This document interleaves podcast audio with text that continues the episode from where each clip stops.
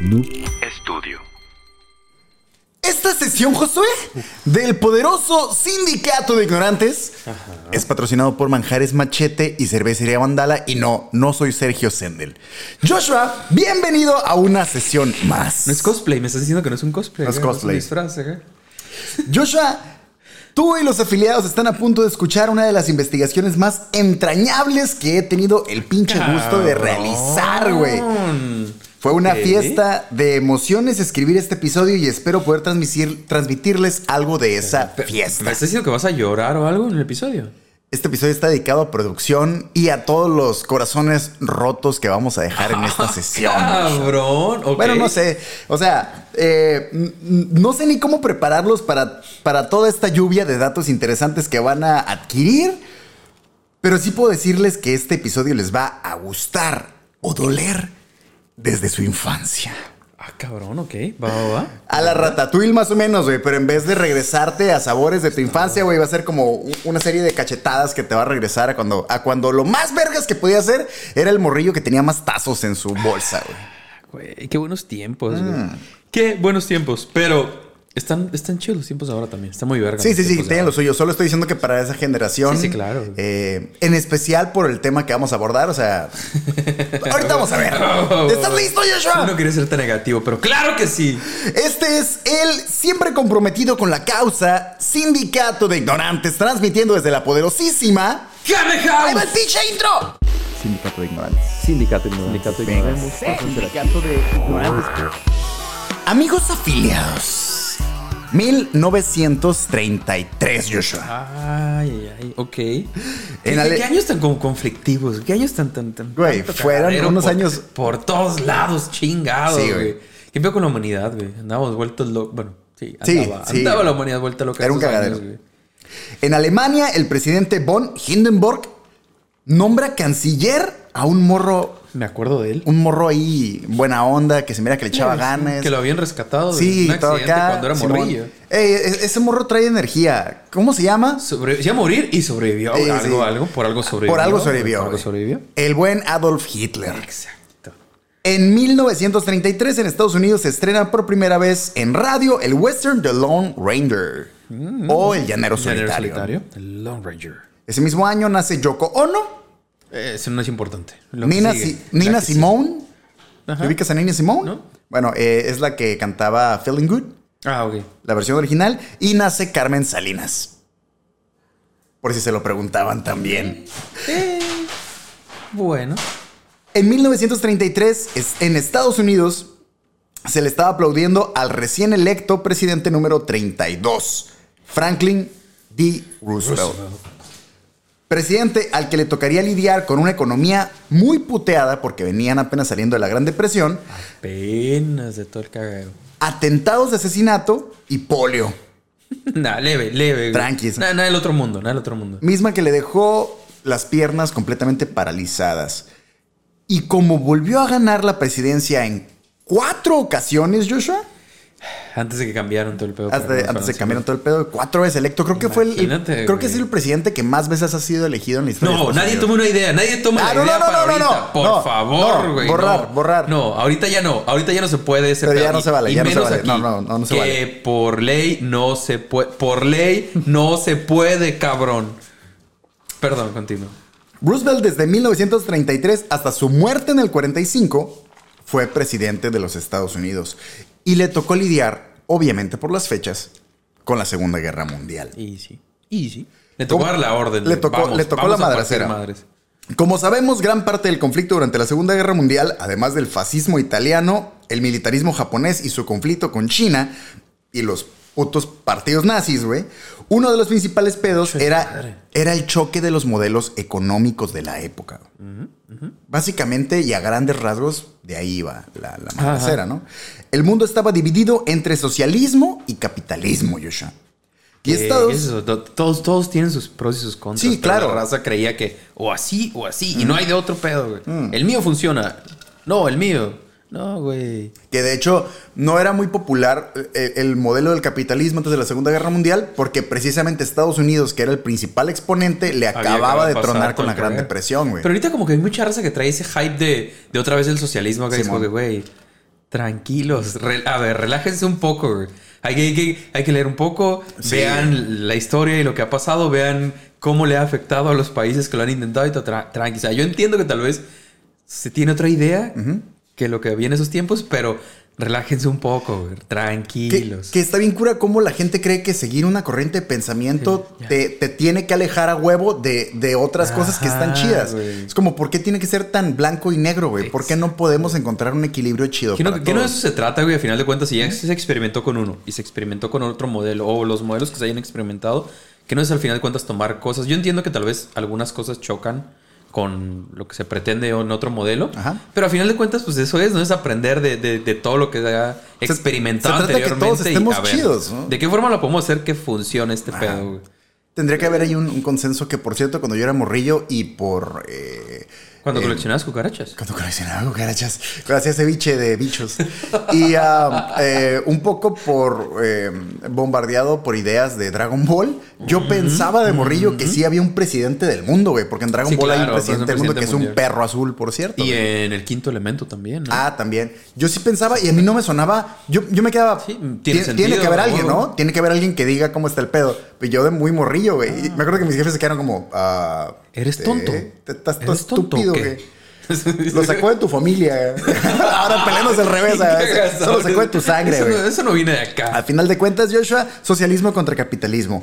Y Estados Unidos, siendo el primer defensor del universo del modelo capitalista, estaba muy paranoico de que el mundo abrazara el socialismo. Ajá. Sí, sí, sí, traen esa cura de que. Malditos rojillos. Sí, todo era un pedo acá bien cabrón, ¿no? Lo cierto es que en medio de los calores de la guerra, el mundo entero estaba contemplando nuevas formas de pensamiento general, güey. ¿Sabes? Y uno de los movimientos más, y en uno, perdón, de los movimientos más cabrones de la historia, Estados Unidos comenzó a hacer lo necesario para unificar a los países latinoamericanos y tratar de mantenerlos más de su lado que del lado Sí, sí, socialista claro. y comunista. Los tengo ¿no? aquí en corto, güey. Cualquier cosa. Está, está de mi lado, ¿verdad? Que estaba el calor, compitas, estaba el calor de la guerra acá y están como que donde se pongan pendejos estos güeyes, me van a correr por todos lados y se- ahora sí se va a poner culero. ¿Qué es eso? Te- Por- tienes a mí me puede dar risa que, que sus ejércitos estén ahí hechos de, de- de- de puras armas bien culeadas, palos, de puros palos. Pero entre todos. pero entre los pinches europeos y estos güeyes sí me van a sí, partir por mi todos madre. lados, a llegar Entonces por dijo, todos lados. tengo no, que ya tenían los japoneses. Ajá. Europeos y a todos los Sí. latinoamericanos. Sería por todos lados, güey. Por eso dijeron, ay, aguanta, antes de que este pedo se me salga de control, tengo que buscar la manera de simpatizar con los latinoamericanos porque la neta siempre me he mamado una madre con ellos. Tengo que buscar la manera de que nos, Eh, hasta nos ahorita pongamos todavía, compitas. eh, no me- Bueno, pero en aquel momento lo veían como, por si se sale de control, al Sí, menos claro. tener barrio que me respalde. Esa era la curada. Bar, porque a huevo necesito barrio. Sí, ocu- Ocupo un backup, gente que vaya a pegarse los vergazos. Sí, a huevo. Eh, Roosevelt Joshua le encomendó esta tarea titánica al millonario Nelson Aldrich Rockefeller. Ah, ok. Porque nadie mejor para defender los ideales del capitalismo que el El nieto de una familia cabrón, sí, fundadora de, eh, de una compañía de petróleos, Joshua. más cagados en feria. La petrolera que eventualmente se convertiría hoy en día en Chevron Corporation. O sea, eh, eh, era un vato que venía de una familia millonarias y millonarias Sí, y los millonarias. Rockefeller, güey, Sí. si, si- si no han topado nunca, no, por alguna razón que no sé dónde vivan, no han escuchado el apellido, dense un rato, busquen Rockefeller en internet y Sí, pura gente la sí.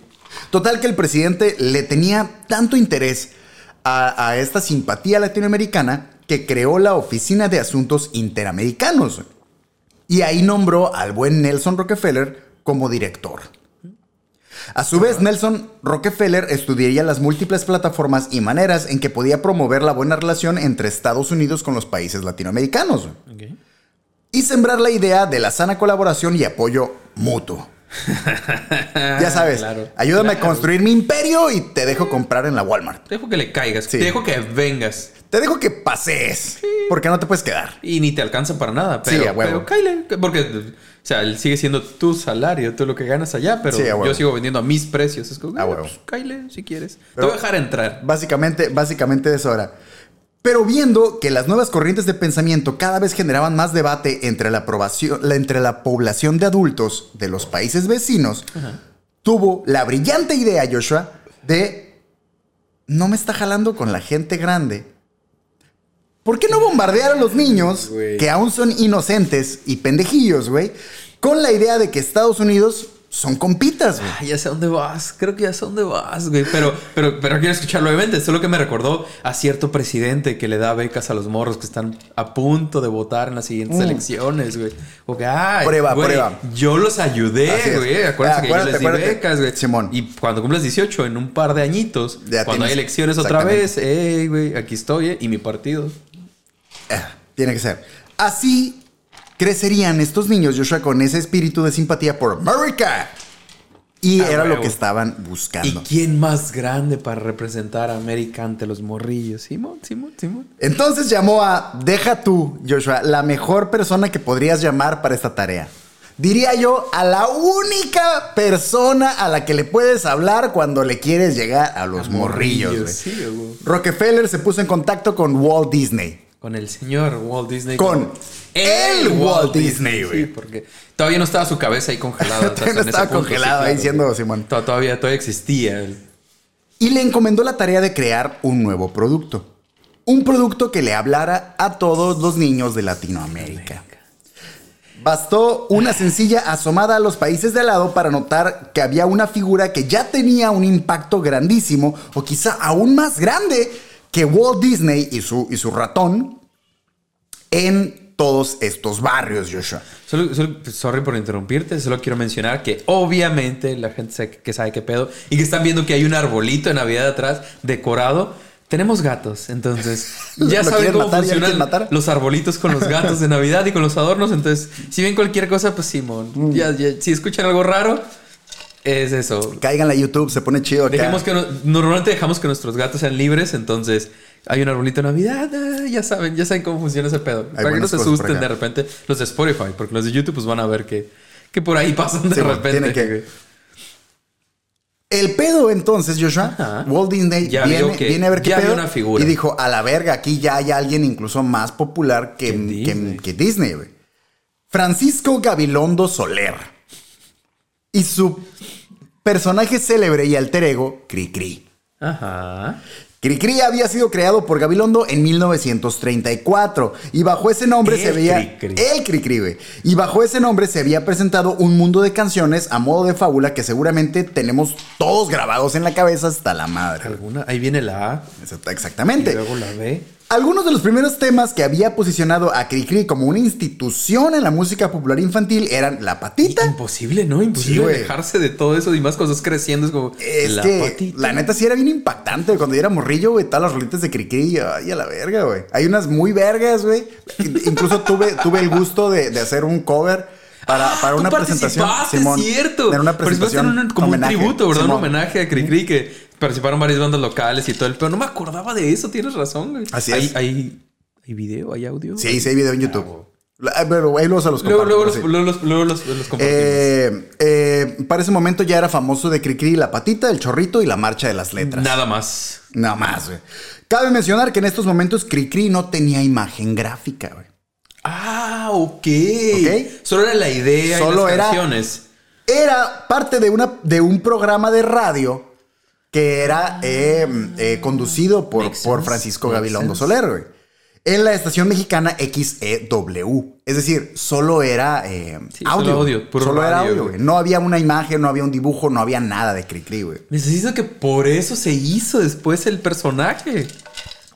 No tienen ni idea de dónde va este episodio, ¡Ah, verga! Ok, ok, va, va, Y al final les voy a contar un poquito de, de dónde salió la idea, cómo fue el desarrollo y cómo fue mi conclusión para este episodio, pero les prometo que está verguísimo. ¿Sabes qué? Seguimos cumpliendo en el. Con el. No sabía que quería saber eso. Eso está bien, Me- verga. está bien, vergas, güey. No La sabía que quería saber eso. Gracias, Cirilo. Esto se va a poner bien vergas. Joshua. Vamos a tocar tantas fibras sensibles, güey, y tantas cosas que no, no tienes idea. Venga, la, venga, venga. Sin es la primera pestaña, güey.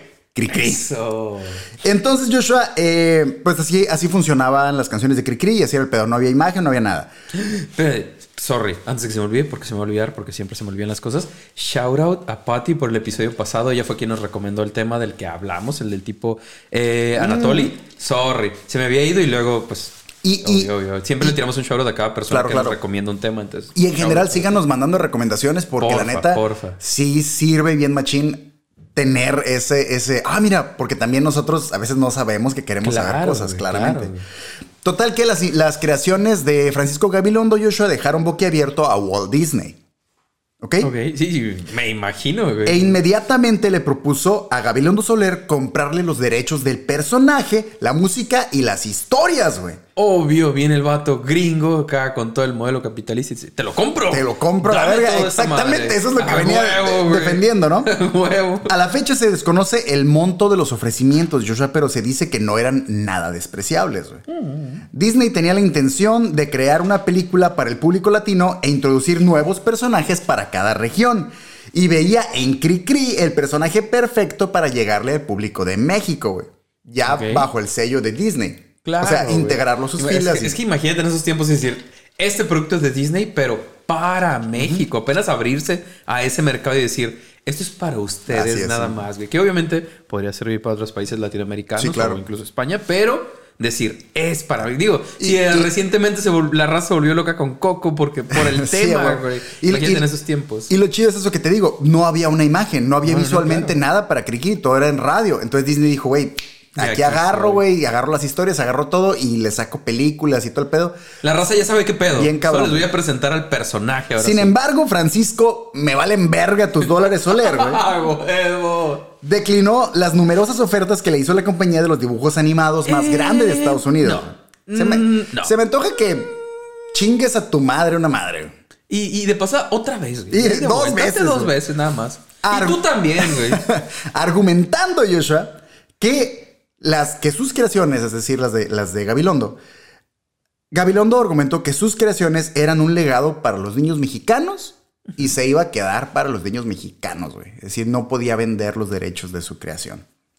En esa visita, Disney se iría de México con las manos vacías. Órale, a la perga. Pero Walt tenía un trabajo que hacer y no planeaba desistir de su tarea, pero después declararía, mientras la mitad del mundo está siendo obligada a decir Heil Hitler, nuestra respuesta es decir, saludos amigos.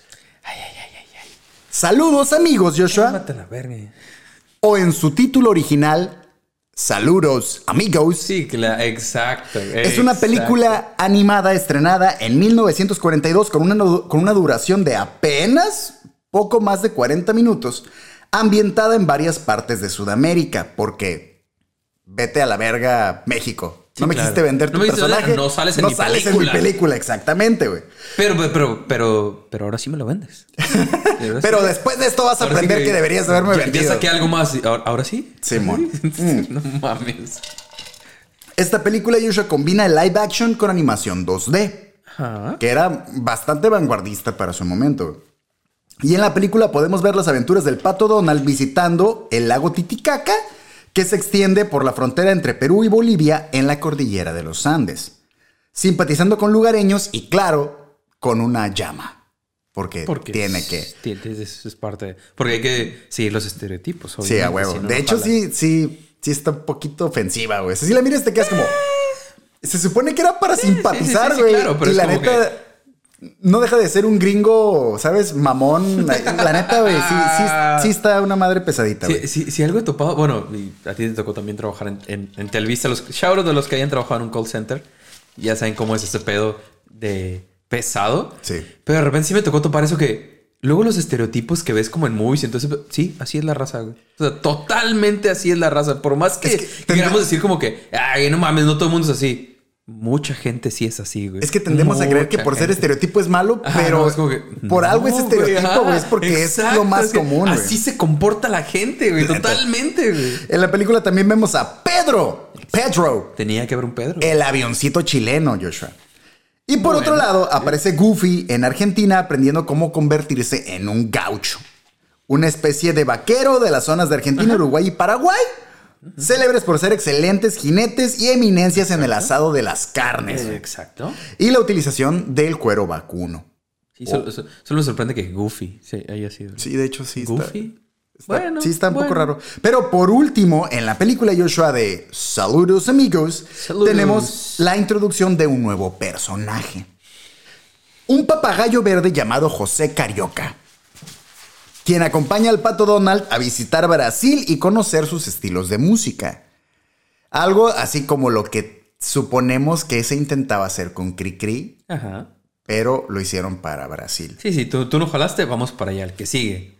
Preguntamos todos, ¿resultados? Ajá. Bueno, pues los estudios de Walt Disney estaban atravesando además por problemas económicos y huelgas, porque recordemos que todavía andábamos en, en los tiempos poco después de la, de la Gran Sí, la Gran Depresión. Depresión. Los estudios habían intentado expandirse a Europa y la crisis los obligó a cerrar sus instalaciones en dicho país. Se los estaba cargando pifas. y por este proyecto de las películas latinoamericanas, estaban recibiendo inversiones federales. Ok. Eh, Sí, sí, claro, porque se buscaba que, se, que hubiera simpatía con los Estados Unidos. Es decir, que de no ser por estas películas pedo, y las inversiones federales, hubiera cerrado por completo no operaciones Walt Disney. Disney en este momento. Así es. No habría Avengers como los No conocemos. habría nada, güey. Bueno, todo el universo. si el- no hubiera sido porque recibió dinero del gobierno, güey, Disney hubiera No quebrado. existiría de Mandalorian. Ah, imagínate, güey. No, no, lo- no he visto, pero, pero Simón. No, pero se ve chido. pero pues, se ve chido de huevo. Así que, desde la perspectiva de Walt, saludos amigos, Disney, esto fue un éxito. Más que a nivel comercial, a nivel personal fue salvé Sí, sí. a mi empresa, güey. Ah, huevo. Ah, huevo. Pero el punto era simpatizar con el público latino, Joshua. ¿Simpatizaron con el público latino? Esa es la pregunta. Ciertamente la película pasó sin pena ni gloria a nivel Latinoamérica, güey. Pero Brasil sí abrazó la introducción de su papagayo José Carioca, güey. Claro. Llegando a ser en Brasil más popular que Mickey y que Donald, güey. Es decir, era el personaje de Disney más popular en todo Brasil. Sin embargo, Joshua, el público chileno se sintió ofendido por ser representado con un avión genérico X ahí nada más aventado y no con un personaje Claro, entrañable. algo, algo más que que, se quedara. la cultura chilena. güey. Chile declaró que ellos sí tenían un ave. eh, ¿Endémica? ¿Algo, algo sí, así? como güey, nosotros tenemos al cóndor, güey. Hubieran Claro, agarrado al cóndor, güey, y hubieran güey. hecho y lo hubieran Un hecho un personaje, personaje, y todo claro, bien vergas, güey. Total que la movie fue un fracaso, Joshua. A pesar de ser nominada a los premios Oscar por mejor Pues música, mejor eh, canción y mejor sonido, pero no ganó nada. No, pero además pre- premios de, de- de ellos mismos. Exactamente. O sea, Como desde, desde el- desde la Eh, perspectiva de ellos. Estuvo bien chida su movie, güey. Los vamos a nominar. No, no mames, güey. Sí, no. sí. La neta no cumplió con su cometido. Disney volvería a probar suerte un par de años más tarde, en 1944, con Los Tres Caballeros, ¿Salió en el 44? O en el 44. sea, estaban apenas, les, bueno, terminándose el desmadre, ¿no? Todavía no sabían que se iba a acabar, pero por eso todavía estaban buscando la Todavía simpatía que, latinoamericana. ya, estaba en lo último, ya en lo estaba en último lo el último. cagadero, Ajá. pero no sabía que había salido el 44, güey. En plena, en plena madracera salió Los Tres Caballeros, güey. Ok. Ok. Pero allá decidieron hacerlo por su propia cuenta. ¿Qué? O sea, personajes de ellos y todo de Disney, ¿no? Ah, sí, pues es que nuevamente son- el Pato todos. Donald y otros. Está chila la movie, sí. Sí, si sí. tienen oportunidad, echen el ojo, está muy chida. Los Tres Caballeros era un nuevo intento de la compañía para promover la sana vecindad de los países que tienen a un lado, güey. Que tenemos hasta ahorita. Que tenemos hasta ahorita, súper buenos Desde compas, el 44 hasta ahorita tenemos una sana convivencia con todos los países latinoamericanos. Y claro, seguir mamando eh, fondos federales. Obvio. Hay que salvar la compañía, güey. Güey, ya andamos aquí, güey, pues una vez, güey. Bueno, soltar feria. Claro que Venga, como no, ¿cómo tener las películas que quiera hasta ahorita, güey. La movie repite el protagonismo del Pato Donald, continúa la participación de José Carioca e Ajá, introduce a otro nuevo personaje, Joshua. Exacto. Esta vez un gallo llamado, perdón, esta vez un gallo con pistolas llamado muy creativamente Pancho Pistols. Pancho Pistols. De hecho es Panchito Pistols. Panchito es, Es Panchito. Panchito. El nombre original es Panchito Pistols. ¿Por, O- qué, por qué le cuesta tanto a los americanos Ajá. Poner a un mexicano en el papel y que lo hable y que lo diga bien? En la mayoría de series y películas, güey, pongan un mexicano. ¿no? Hay un chingo de mexicanos en Estados Unidos. A hecho- alguien que lo pueda pronunciar, aunque sea los nombres, güey. A la fecha siempre se me ha hecho bien cura cuando salen mexicanos o latinos en general en, en producciones americanas y siempre pronuncian en Yo no español. de a puedo hacer eso. güey. Por, por más que sea en, que hable en la bien, producción, güey. que sean como nativos mexicanos, Ajá. tienen que hablar bien culero español. Ajá, es, Es como... como- ¿Qué les cuesta, Sí, cabrón? Ahí por eso me ofendía bien cabrón, la neta. Y eso sí me ofendía. Y vaya. Ah, te- te dolió, te sí, dolió. Sí, sí. En Breaking Bad, güey. Sí, sí, sabía que Todos los eso. personajes Todos los personajes eran mexicanos, hablan, horrible el español, español, Porque si fueran pochos, lo entendería. Pero se supone que son mexicanos No, pero del in- incluso cartel. este vato que es chileno, o sea, eh, que es Gus Fring, no Sí, me man. recuerdo su nombre, Espósito, creo que es su apellida, pero no recuerdo su nombre, que es chileno el vato y habla horrible el español también, güey. Es como, güey. Pero sabes que, on. sabes que yo he escuchado de más de una entrevista que en las producciones les piden que hablen así, güey. ¿Pero ¿Por qué, güey? Que, que para que al oído ah, eh, americano, el estadounidense, le sea más fácil entenderlo. ¿Se explicó? Sí, claro, le es más fácil entender a Ah, alguien que pronuncia feo que alguien pronuncia perfecto el español, Así pero es, es. una pendejada. Pero es una super pendejada. Sí, horrible. Panchito Pistols, Joshua. Panchito. O Pancho Pistolas, aquí en México. O como le pusieron en España, Pancho Romero. No sé por qué vergas. Yo imagino que van a la, a la guerra con sus pinches matas de Romero ahí también los cabrones, güey. Pancho Romero, ¿por qué? No sé. No sé, tal vez, tal vez. Ay, güey, es que ni cómo defenderlos. No, de repente Pancho se Romero. Mm. maman de repente con sus nombres. Y es muy difícil defender, pero tal vez, no sé, les hacía muy agresivo que dijera pistolas. Eh, a lo mejor, eh. todos putillos. Bueno, Pancho Pistolas. Además, Pancho y para no andarse ¿Era de color rojo? Sí. Además, y para no, anda- no andarse con mamadas, Disney recurrió a colaborar con celebridades de la época para el filme, güey. Esta madre va a pegar porque va a pegar a la verga. Échale todo, güey, échale todo. Carmen Miranda y Dora Luz, reconocidas cantantes de aquellos días, y Carmen Molina, que era una bailarina también muy reconocida de, de aquella época, colaborarían de manera física en la película. Porque, porque también, es también mezcla, es- ¿verdad? live action y 2D. Sí, sí. La movie va de que el pato Donald cumple años, que por cierto su cumpleaños en la película es un viernes 13. Ok. Un, un viernes Sí, 13. sí. Un, un dato para gatos adicional. Eh, Aunque en todas las otras partes que busqué mencionan que es el 9 de junio, pero en esa película mencionan que es un viernes, Viernes 13. 13. Un viernes 13. X. Y por su cumpleaños sus amigos le regalan un viaje por Latinoamérica. Con una duración de 69 minutos y con una aceptación abismalmente mayor que su antecesora, güey. Los Tres Caballeros se estrena el 21 de diciembre de 1944 en la Ciudad de México. Ah. Y en. Estados Unidos hasta el 3 de febrero del año que sigue, güey. Ah, no, pero ok, veo- sí, pues que era más dirigida, me imagino. Así era es. más dirigida para este público. Producción, ¿hay una canción de esa movie? Sí, hay O sea, un canciones chidas Sí, que son sí. como súper, súper conocidas acá, súper, súper. ok, ok. Es que, ah, sí, güey. O sea, no te puedo cantar ahorita ninguna, pero si las escuchas, sí es como, ah, Ah, huevo. ¿sabes? Va.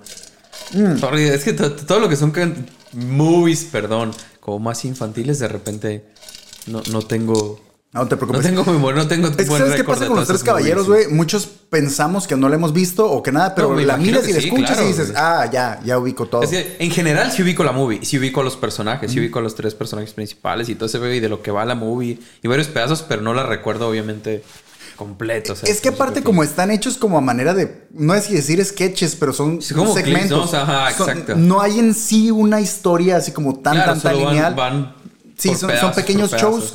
Yo creo sinceramente que por eso no se hicieron tan célebres porque no hay en sí realmente una trama sólida, ¿sabes? Y, y, bueno, tal vez, tal vez lo vas a mencionar Ah. más adelante y sorry si, si me adelanto, pero los otros personajes, o sea, Pancho Pistolas y ¿cómo se llama el de Brasil? Eh, José Carioca. José Carioca, ¿siguieron haciendo más sobre ellos, sobre sus hay- historias hay- acá? Bueno, no recuerdo sinceramente de Pancho Pistolas, pero seguramente sí debe aparecer en. en- Porque en- José Carioca dijiste que. Sí, José Carioca sí sale en varias producciones. Se hizo súper popular en Brasil. José. Carioca sale en eh, ¿Quién engañó a Roger Rabbit? Ah, ok. Roger Rabbit, sí me acuerdo. Simón. Oh. Entonces, bueno, pero total. Eh, eh, perdón, los resultados, los resultados positivos o negativos que pudo traer el filme Joshua en el público latinoamericano pueden ser sujetos a interpretaciones. Pero no creo que me corresponda evaluarlo. Principalmente porque yo ya la vi muy fuera de época, güey. Sí, Pero sí. la verdad es que la movie está bastante entretenida y si tienen la oportunidad, si estaría chido que le echaran el ojo. Lo que sí es un hecho, Joshua, es que esta fue la última película de Disney bajo las órdenes de la Oficina de Asuntos Interamericanos y Nelson Rockefeller. Obvio. Ya ganamos, ya no lo necesitamos. Principalmente ¿Diablo? porque ¿Al diablo? se acabó la guerra ¿Para qué quiero esos mugrosos? y a la verga ya, con el público latinoamericano, ¿Para güey. Ya no me interesa simpatizar, güey. Ya no me interesa hacer compitas, ya no ocupo reservas. Saquen visa a la verga. Ahí los güey, exactamente, güey. Ahora sí tienen que pagar lo que tienen que pagar para caerle para acá. Huevo, a huevo. Hola, amigo, que vete a la verga. Ahora, ya- Vete yo- a la yo no hice verga. nada, Yo no hice nada. güey. No, ni madres. ¿Cuál güey. película? No sé qué estás hablando, la verga. Porque Estados Unidos había ganado la guerra, Joshua. Bueno, los países aliados, todo el pedo, pero básicamente Estados Unidos había ganado la guerra posicionándose Bueno, y en- posicionando. En su, en su visión siempre ellos ganan todo. sí, a huevo, digo, en las películas así es, ¿no? Sí, ¿no? Estados Unidos había, con esto, sentía que estaba posicionando el capitalismo como lo más verga que había, güey. Eh, bueno. Al menos desde, desde su perspectiva de triunfadores, güey. No es, no es la única perspectiva, la de ellos siempre. Sí, tiene que ser. Y así, un par de meses después de acabada la guerra, la Oficina de Asuntos Interamericanos cerraría por completo sus puertas. Para mí, Joshua, esta ha sido una de las investigaciones que más gusto me ha dado a aventarme y que más datos que yo no tenía ni idea de que hubieran pasado pude encontrar. Eso. Muy revelador. y me pone a pensar, Joshua. ¿Qué otros intereses y mandatos políticos y económicos hay detrás de las películas de nuestra infancia, güey? ¿Qué tan programados estamos, Uh, güey? por la exposición a estas historias, güey. Y para los intereses y, y para los intereses estadounidenses, ¿qué tan exitosa fue la operación de estas películas en su el- época? claro, es decir, claro. ahorita lo vemos con una perspectiva, pero en su tiempo, güey. ¿Realmente habrán influido a que ahorita sí tengamos mucho esa, ese aprecio hacia la cultura estadounidense? Como que allá está lo chido, allá está Pues el sueño. Se sigue pensando así, se sigue. Porque- la raza crece con esa idea. No puedo decir que eso solo fue por estas películas, pero seguramente además de esas películas, que eso fue lo más célebre, tuvo que haber habido todo un movimiento o sea, tratando... decimos, Escape from Latin America. Güey. O sea, lo decimos en inglés, ¿Eh? aunque sea una cura, aunque sea meme y sea una pendejada, literalmente lo decimos en inglés, Escape from Latin America. Entonces, todo... Se me hace bien cabrón todo este adoctrinamiento de, Cabrón, de- cabrón. de simpatía por la cultura estadounidense. Como sí estamos bien machín eh, bombardeados por todo ese pedo desde morrillos, güey. Y me pongo a pensar, ¿qué pedo con las producciones de ahorita, güey? Y con todas estas movies que están sacando para tratar de conectar con Y cada una de las culturas, güey. Ahora sí lo están haciendo Es por como, países, individual. Aguanta, lo están haciendo de nuevo, güey. Acaban de sacar una, ¿no? Que es, no sé si para Colombia o para no sé qué país. ¿Para Eh, Colombia? Creo que sí. Una la, para- de, la de Encanto.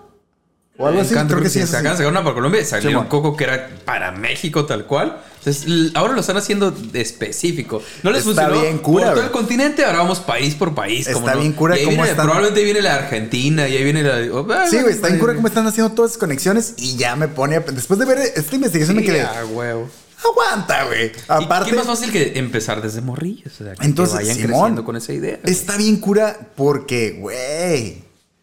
Pensar que todo, todo fue. Ves que todo es pichi negocio, todo es de cochino Todo dinero. es negocio. Pero que Disney Todo, haya dicho, a huevo, güey. Yo, yo me rifo con los morrillos, güey. Yo les. ¿Qué quieres que les venda, güey? Porque voy a hacer películas infantiles para venderles eso que quieres que les venda, güey. ¿A huevo? A la verga, güey. Está bien cabrón. Atacar a lo más, al más débil, güey, obviamente. Moraleja de la historia, Joshua. Jale. Revisen bien lo que ven sus hijos, güey. Nunca saben qué intereses. ¿Qué hay detrás de Baby Shark? nunca saben- Análisis completo. güey. Nunca saben qué intereses o qué mensaje están recibiendo. Y es posible que aún muchos años después podamos ver y entender a qué se referían esos dibujos animados con aquello de tengo un montón de ricos cocos. ¿Pizza Disney Gate? No, tal vez no. No, no, no, nos, nos van a censurar el video, nos van a tumbar. No, no, no se dijo nada aquí, todo bien. En fin, Joshua. Todo esto fue una, una historia, güey, que a mí sí me dejó así de que. Verga, güey. Lo que hace el cochino dinero, los intereses mundiales. Sí, to- todo lo que no sabemos, güey, todo lo que está detrás, güey, hasta el día de hoy. Así pasamos algo que. Ah, bien cabrón, Vamos a cabrón. pasar algo bien chido. Y toda esta información que recibieron y que ahora tienen dentro de su cabeza va a ser importante para entender los datos para gatos más deliciosos que he escrito hasta la fecha, ¿Me güey. estás diciendo que tu episodio de hoy es mitad episodio y mitad datos para gatos? ¿o qué? Básicamente. Vamos a pasar Todo. rápidamente, Joshua. A los encabronadísimos. ¡Datos para gatos, Joshua! ¡Datos ¿Para- ¿Gatos animados? Para gatos animados! ¿Hay muchos gatos animados? Sí, pa- datos para aristogatos. Aristogatos. Además de los aristogatos, hay más gatos animados. Eh, Bueno, eh, Garfield y están los otros gatos. Los Samurai Pizza Samurai Pizza Cats. Cats. Pizza Gate Cats. Samurai Pizza Cats, muy, muy buen anime. Muy buen anime, muy chido. Qué vergüenza con la gata tratando de matar al pino, pero bueno, no pasa nada. Eh, Si quieren ver eso, caigan a YouTube. eso. Datos para gatos, Yushan. Eso, a ver. Uno. Con respecto a Pepe Grillo contra Cricri. Ah, claro, tenían que hacer su propio personaje. Si no me lo quiste vender, No, no, hago no, el mío. Espérate, porque ahí viene un pedo. Eh, Aquí, aquí es donde, donde van a entender un par de cosas, güey. A ver. Hay una idea popular de que el personaje Pepe Grillo en Pinocho es un plagio de Cricri, tras la negativa del mexicano hacia la compañía Claro, del claro. ratón. Pero aunque no es comprobable si es correcta o no esa teoría, la realidad es que Pinocho de Walt Disney se estrenó en 1940, casi al mismo tiempo en el que estaban ya las negociaciones para comprar el Ah, personaje. ok. Todo lo que- las negativas, negativas, estrenamos esta movie. Así es. Y siendo muy honestos, güey, sería muy exagerado creer que Disney se apuró en sacar Pinocho Ya, nada ya, más porque quería comprar al personaje de, de Gabilondo Soler, güey. Eh, Gri- eh, Claro, pero no se comparan los personajes, ¿no? No, güey, aparte- Grillo es, es un extra comparado con Ajá, la- no. lo que era Cricri. Y nuevamente, en aquellos años, güey, Cricri no tenía imagen, solo era audio. Y el, y el libro de Pinocho es de 1880 y viejísimo. cacho, güey, un chinguísimo años antes. Pero en y ese- ya traían al grillo. Cricri, desde el principio, a pesar de que no era, no había una imagen tal cual del personaje, ¿ya se daba la idea de que era un grillo, perdón? ¿O La- fue no, sí, sí, siempre fue un grillo. Pero ya en, Eh, en los, Sí. en los audios Cricri- Cricri grillo. siempre se dijo que era Cricri, el grillo cantor. Ah, ok, va, va, va, sí, cierto, Sí, cierto. no Cricri acordaba. siempre fue un No me grillo. acordaba del título completo, Sí, tienes razón. Aparte de que el nombre de Cricri se lo dio porque creo que los niños, eh, sorry aquí no me acuerdo bien si eran italianos o franceses, creo que eran franceses, así se refieren a los grillos. Claro, claro, por el sonido que hacen acá. Y, y de ahí sacó el, y de, y de ahí sacó el nombre.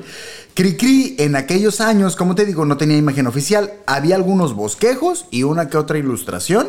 Ajá. Pero incluso esas ilustraciones distaban un chingo una de otra. güey. Fanmade, No, fanmade ajá, acá, todas eran todo, fanmade, todo. no había, no había una imagen. Fue hasta 1963 que por una convocatoria del Reader's Digest Reader Digest, Simón, pero sí. Sí, sí. Te- te lo- o, o el te Selecciones para los Selecciones, compas. el Selecciones, Simón. Eso. El, el ilustrador José Luis Tamayo Barbosa plasmaría el personaje de Gabilondo Soler como el grillito con traje rojo y violín de hoja que todos conocemos hoy. Sí, fue hasta ese punto. O sea, ni siquiera fue algo oficial. Algo que ellos años después. Esto va a ser la ¿No? Imagen. Y de ahí se agarró, la rosa Así, se sí. Así que, por irónico que suene, güey, si llegara a existir alguna similitud entre Cricri y Pepe Grillo, güey, tendría que ser al revés, una influencia de Pepe Grillo para generar la imagen de Cricri. A pesar de que Cricri, bueno, perdón, o sea, también el, el Pepe Grillo ya tenía, ah, porque era desde mucho antes el libro, Ajá. perdón. O sea, pero Cricri fue antes, bueno, vaya, Pepe Grillo, el libro de Pinocho, donde sale Pepe Grillo, es muchísimo de antes, ¿no? Pero solo es un libro, no hay una imagen. Pero solo es un cual. libro. Después es Cricri, Cricri, eh, en formato de audio, y después es Pepe Grillo de Disney. Disney. Y, de ahí se basan a la Simón, imagen de Cricri. es. Ok. Sí, es un, sí es un se rollo. fueron ahí. influenciando ahí Simón. una y otra, y Sí, y sí, otra. sí, hay un choque de influencias bien loca. Qué cabrón, güey. ok, ok, va, va, va. Vale. Número dos. Así es. si estuvo, bueno, Perdón, güey. un abrazo si tú entendiste eso. eso con respecto a la relación de Disney con Gabilondo. Ajá. Gabilondo Soler fue muy contundente sobre sus opiniones sobre la propuesta de Disney.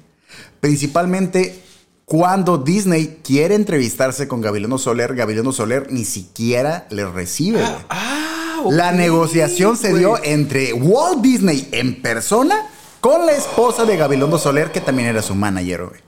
Gabilondo Soler no lo quiso recibir, güey. Habla, habla con mi manager. Simón. No me interesa. A mí Simón. no me interesa hablar Así, contigo. De entrada él dijo, Nel. Pinche gringo mamón. A mí no me es. interesa hablar contigo. Y necesitan escuchar la opinión de Gabilondo Por Soler. favor, güey. Por favor, güey. Parafraseando y citando al pinche vato mamón de Gabilondo Soler, güey. porque mamón sí, en buena onda o mamón. buen pedo, sí, sí, Ah, güey, güey. El retratismo comercial, materia- material y elitista de ahí- Walt Disney. Desde ahí está bien verga la opinión. Desde ahí está bien verga, güey. Ahí en verga se va. El retratismo comercial, material y elitista de Walt Disney se opone a la narrativa musical, sugestiva y espiritual que manejo. Eso a la, verga, verga, güey.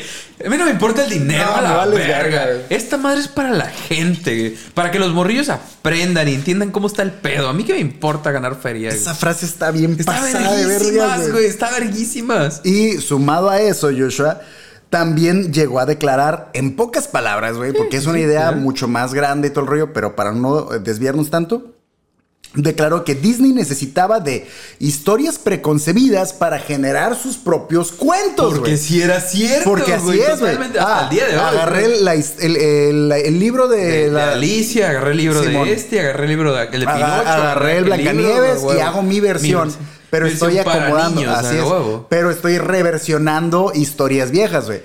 Y Gabilondo Soler dice: Yo hago mis historias, mis personajes y mis rolas, y todo es 100% original. Cosa que no hace Walt Disney, güey. A la verga, drop the mic acá, Ah, güey. güey, drop the mic le faltó. Así es, güey. No más verga. comentarios a la verga. Güey, me cae bien ese vato. Sí, Gabilondo, güey, sí fue como- eres un cabrón, No, güey. Eres un verga, cabrón. güey. No sabías que, que- no sabía que eras tan cabrón. Solo conocía tus rolitas de Cricri. Mis respetos para ti. Pero, aunque sus negociaciones Perdón, comerciales. ¿Y producción dice guapo también? De joven Ah, era bueno, muy sí, guapo, sí, además sí. Gabilondo. Oh, Sí. ok, ok. Lo qué buen nombre, apellido, perdón, Gabilondo. Gabilondo, Suena que a la verga, güey. ¿Cómo son las pollitas? O sea.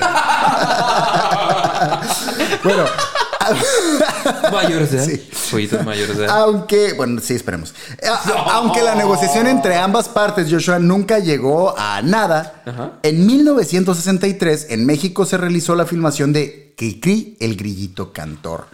Una película protagonizada por Ignacio López Tarso, mismo que pro- protagonizó Macario. Macario. Muy buena movie. Si tienen chance, dense en Macario. Así es. Macario ya está en una versión remasterizada que, que Ahí está, con color y todo el pedo. Dense, güey. Es una muy buena movie, a pesar de que es una historia, creo que inglesa, si no me equivoco, la historia original, que es una versión mucho más corta, el, el cuento, perdón. Sí, es un Dense cuento. Macario. Está verguísimas, güey. Es una muy buena movie. Yo, que, yo sé que de repente a mucha raza se le, se le hace raro ver tal vez movies en blanco y negro y movies viejas porque creen que van a estar aburridas o que No, tienen una cura muy pero- rara. Dense Macario. Si tienen la oportunidad, dense Macario. Aparte que, perra, aparte que Macario es de la época en la que las películas mexicanas sí rompían la cabeza bien machín, güey. Sí Macario como, está muy ¡pum! perra, güey. Sí. A, a mí, a mí se me hace una muy buena movie. No, sí está muy Y chida. aparte La que y todo. este vato sigue vivo, por cierto, Sí, güey. a la verga. Sigue güey. vivo. A la verga, ¿no? exacto, güey. exacto. Bueno, eh, estaba, grabaron esta película. Ajá, protagonizada por Simón, y que era la vida de, de Francisco Gabilondo Soler. Ah, ok, ok. Y en esta película aparece una animación de la canción Los Tres Cerditos. Dicha animación fue realizada por los estudios de Disney, Joshua, con personajes que ya se Ah, habían huevo. presentado en películas y en producciones No anteriores. te voy a vender ni madres, pero me haces esta animación. Sí, te voy a pagar. Bueno, ahí voy, Simón. A huevo. Por su parte, y con una sincronía bastante interesante, Joshua, ese mismo año Francisco Gabilondo Soler lanzaría un nuevo tema llamado El ratón vaquero, Joshua. Sacó sus pistolas, tiró, dos balazos y me dijo a solas. Verguísimas. Así güey. que Qué El ratón rolita, vaquero es, es una canción escrita y dedicada para Mickey Mouse. Ey, Mickey Mouse. Me la pelas. me la pelas muy cabrón, güey. Ya quisieras, pendejo, Exacto. tener mis personajes y mis canciones a la verga. Y no se te va a hacer. Pinche mugroso a la verga. Por último, Joshua, sembré una semilla a lo largo de este episodio y pienso cosechar ¡Eso! lo que sembré, güey.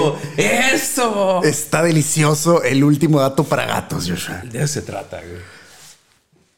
Con respecto a los chilenos ofendidos, uno de los indignados, out de la raza chilena, está muy perro. uno de los indignados por la no producción de un personaje chileno en las filas de Disney fue René Rodolfo Ríos Buetiger. Buetiger. René Rodolfo Buetiger. Ríos. René muchos R's, güey. René Rodolfo Ríos. Damn, güey. El triple R. Un dibujante de cómic chileno, Ajá. mejor conocido como Pepo.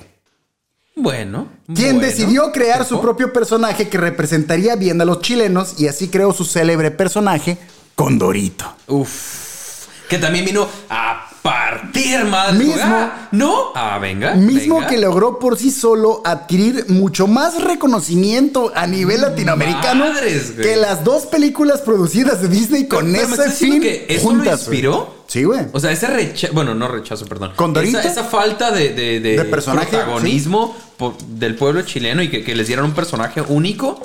Bueno, es que sí es un cóndor, ¿verdad? Es un cóndor. Precisamente. Güey. A huevo. A la verga, güey. Sí, Ah. Si alguna vez sienten que si lo rechazan todo vale verga, ya vieron que no, güey. De un rechazo puede salir algo muy vergas, muy vergas. Ah, sí, puto, no me diste mi Ah, pinche sí. personaje. Pues Ah, hago el mío. Hiciste otra película donde metiste otro, Otro. personaje y me volviste No a me mandar. incluiste. Pues, Ah, ¿sabes sí. qué, pendejo? Ahí te va la verga, mi Y personaje, Más güey. vergas. Y hasta el día de hoy. Hasta el día de hoy, güey. Condorito ¿Cómo es no? Y mucho más célebre y reconocido, güey, que todo el trabajo. Es que aquí en México, desde que, güey, toda la vida, yo- que yo Condorito, recuerdo siempre existió Condorito y, y no es de aquí. Y aún así aquí en México se mueve un chorro. Super aplica, güey. ¡Qué cabrón! Condorito güey. nació de un encabronamiento Del hate, de un vato. Ah, vete a la verga, ¿cómo no? Ya ahí está el mío a la verga, más Ah, chido. sí. Y y de hecho es- el estilo es, es de cierta forma es muy similar, ¿no? O sea, Pues, de hecho, se parece un poco. O sea, me refiero a, a esta idea de José Carioca Ajá. y de eh, Pancho Eh, Pistolas, eh, perdón. Panchito Pistols. Panchito Pistols, perdón. Toda la idea en general, pues sí, sí es muy. O sea, perfectamente encajarías con Dorito con ellos sin pedos, güey. Así es. Sí es como la misma idea general, güey. Simón. Imagínate que hagan los, los cuatro ahí tirando barrio bien machín. Cosa Pero que, con sus aventuras ya muy y muy extensas, güey. de hecho, sí, güey, sí está muy Muy, muy, muy extensas. güey. Nada como los efectos colaterales felices, Joshua. Está bien perro eso, Está güey. bien verga, Está güey. verguísimas, güey. Me hizo una negativa. Voy a sacar algo chido de esto. Y va a estar más vergas ¿Qué? todavía. ¿Crees que no valgo la pena, hijo de tu Ah, puta madre? sí, ahorita, ah, ¿cómo sí. madres? No, dame una pluma y papel ahorita, la verga. Ah, huevo. ¿Ves lo que pasa cuando rechazan al pueblo latinoamericano, güey? Ah, que se vayan al diablo. güey. Hay- es que, güey, en todo, el, en todo el continente hay un chorro de cultura, güey. Hay un chorro, bueno, perdón, hay un chorro de todo, güey, de todo. No, y, de todo este y lado. es que, sí, güey, a mí lo que se, a mí lo que se me hace bien cabrón es eso. Es como salud. Tú estás, eh, eres alérgico al, al imperialismo yankee. Totalmente, que se vayan a la verga. Perdón. Pero está bien cura, güey. A mí lo que se me hizo bien Gracias. cabrón de la investigación, güey, te voy a ser bien honesto. Yo originalmente, mi plan era hacer el intento de compra de, Claro. de Cricri por parte de Disney, güey. Solo en ese, en ese cuadro. Y que yo tenía en, en mi cabeza, güey, la idea de que Disney, al tener la negativa de la venta de Cricri, habían hecho al personaje de Pinocho, güey. Ok, claro, claro. güey. Entonces me pareció un tema- Haría sentido, un- pero- un- una historia interesante y dije, va, vamos a exponer cómo estuvieron las cosas. Después topé con todo este pedo de que el libro venía de antes y bla, bla, bla, y que no había sido así la cosa y le perdí un poco de amor, pero encontré todo este... eh, todo este plan de Disney para, para eh, llegarle a los niños latinoamericanos, para simpatizar con Estados Unidos. Y dije, a la verga, güey, esa madre está bien mamón. Y luego, güey, todo el cagadero y todo el impacto que tuvieron estas películas, sean para ti importantes o no, todo el impacto latinoamericano que tuvo la producción de esas movies, güey. Y cómo, para el interés que fueron hechas, no valieron verga, pero generaron un mar de cosas más chidas todavía, güey. Y cómo, de alguna manera, güey, México siempre fue, bueno, México y Latinoamérica. Siempre fue productora de ideas y de cosas bien vergas a la par perfecta de, güey. de- de- de Estados Unidos. Sin Porque incluso pedos, hay, hay fuentes que dicen que Walt Disney se ardía, güey, bien cabrón, de llegar a México y ver que Cricri era más famoso acá que las producciones de Walt Disney, güey. Es que cómo competías, güey. ¿Cómo competías con algo que los morrillos llevan escuchando de toda la vida? Para de empezar- Toda la puta vida. Para güey. empezar, no dudo que acá, pues obviamente era más fácil tener radio, güey, Claro, que tener televisión, güey. Entonces, Tú ¿sabes? estás queriendo presentar. eh, Simón. a, a- a pina- a final de cuentas, todo tu producto era para, para verlo, güey. Simón. Para verlo. Y la mayoría de raza, me imagino, digo, estábamos hablando todavía de los treinta y tantos, apenas los cuarenta y pocos, güey. Simón. Me imagino que la mayoría de raza era más pelada a tener un radio. O que hubiera un radio en un lugar en, lo- en el que varias personas podían escuchar a tener una televisión. güey. Así es. O sea, obviamente el, el acceso a la- al, contenido era más pelada por radio, por lo tanto la- los morrillos crecían con, pues, con este personaje. güey. Lo que es entender bien machine a tu público. Y te digo, y, y todo este rechazo sí. de, ah, en México no me quisieron vender su personaje. Ah, pues en mi movie los voy a sacar a la verga. Eh, pues, vete a la verga. Y luego como, ah, se agüitaron los chilenos y no le gustó mi movie, pues que se ven a la verga. Para mi nueva película tampoco los voy a considerar. Acuérdense el día Ah, después de a mañana. verga. Van a querer correr hacia el sur, güey. A Mexicali, de hecho. correr hacia el sur y se la van a pelear. De hecho, en la movie de El día después de mañana Sí, aparece cor- si sí, a quieren huevo. brincar. Quieren correr todos hacia el sur y ah, ah, ah. No se abre la frontera, amigos. Esto fue Joshua, el episodio número 103 de la segunda temporada del Sindicato de Ignorantes, güey. El sindicato es patrocinado también por la Galería Planta Libre y por Haiku, Comida y Cultura Lugares bien vergas. Japonesa. Lugares bien vergas. Muchas gracias a todos los afiliados al sindicato por acompañarnos en esta honorable sesión. Y si tú aún no te has unido a nuestras filas no encontrarás mejor momento que este para seguirnos en todas las redes sociales porque estamos como Arroba sindicato de ignorantes. y en Twitter. Como arroba sindicato de IGN1. Y si sientes que aprendiste algo nuevo, te ¿Lo puedes sientes? sentir identificado con algo de lo que ¿Lo se habló. sientes? No, ¿Lo sientes? algo de lo que se habló en esta o cualquiera de las transmisiones del sindicato, te invitamos a suscribirte a nuestro canal de Spotify y YouTube porque estamos actualmente en una cruzada por conseguir nuestros primeros 500 suscriptores. Y será un gusto compartir contigo este primer gran paso. Definitivamente. Dale like a este video, comparte esta buena vibra con el mundo y cuéntanos en la caja de comentarios, Joshua. ¿Cuál es? Dime, dilo, dilo, dilo. En una vergacera hipotética, Joshua. ¿Qué tan hipotética? Muy, pues- muy, muy pues hipotética. hipotética, pues está cabrón, güey. Pero bueno, en una vergacera de barrios, Ajá. de clicas. Ajá. Hipotética, güey. Entre el pato Donald con Pepe Grillo contra Cricri y el Condorito, güey. Ah. ¿Quiénes crees que partirían madres y por qué? Mi amigo, Latinoamérica te prepara de una forma que, que- que es imposible comparar, güey. O sea, come on, güey. Si naciste en Latinoamérica, ya traes ese. Van a llegar los gringos a querer, a, querer, imposible. a querer poner reglas y, ey, en la cara no se Oye, vale. disculpe. ¡pa!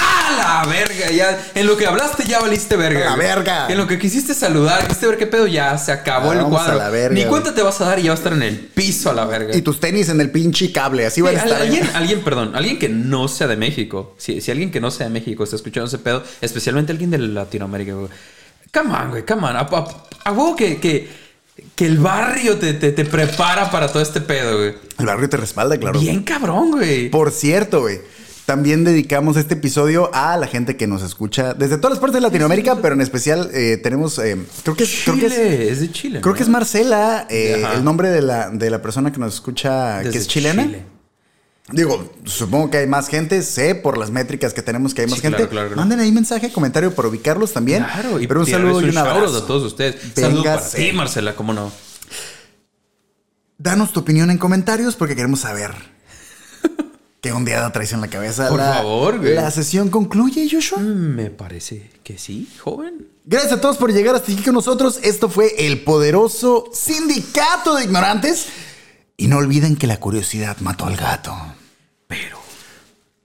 Pero nunca le dejó a ningún pinche extranjero billetudo que le dijera cuánto vale su legado. Quítate a la verga de aquí. Bye.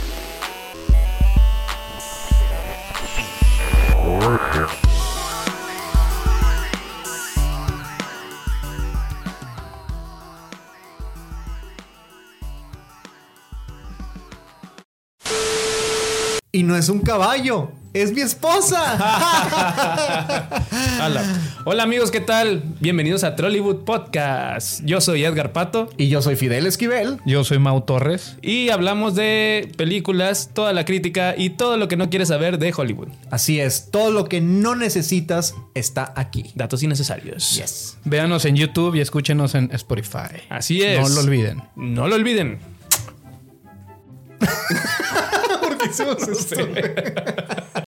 Sí, porque el, el José Carioca sale como en ¿Y 10. sabes que la canción de los tres caballeros es mexicana? Porque sale en la parte de México junto con Pancho Pistolas. Pancho Pistolas canta la canción de los tres caballeros de la película. Que es parte de la que estaba cantando de Jalisco No te Es precisamente lo que decía Cirilo. O sea, ubico, ubico los personajes sin pedos, Simón. A los tres los ubico sin pedos. Y como que ubico segmentos de la movie, pedacitos. Pero no puedo, no puedo ubicarla completa, pero probablemente es eso. Si la Sí. pongo otra vez es como que, ah, huevo. Claro. Y esto pasaba y después y Ni después como que, ah, ya yo me acordaba sentido. bien de toda la película y ya que la volví a ver hace no tanto tiempo fue como, ¡ay, súper! Estaba bien chile esta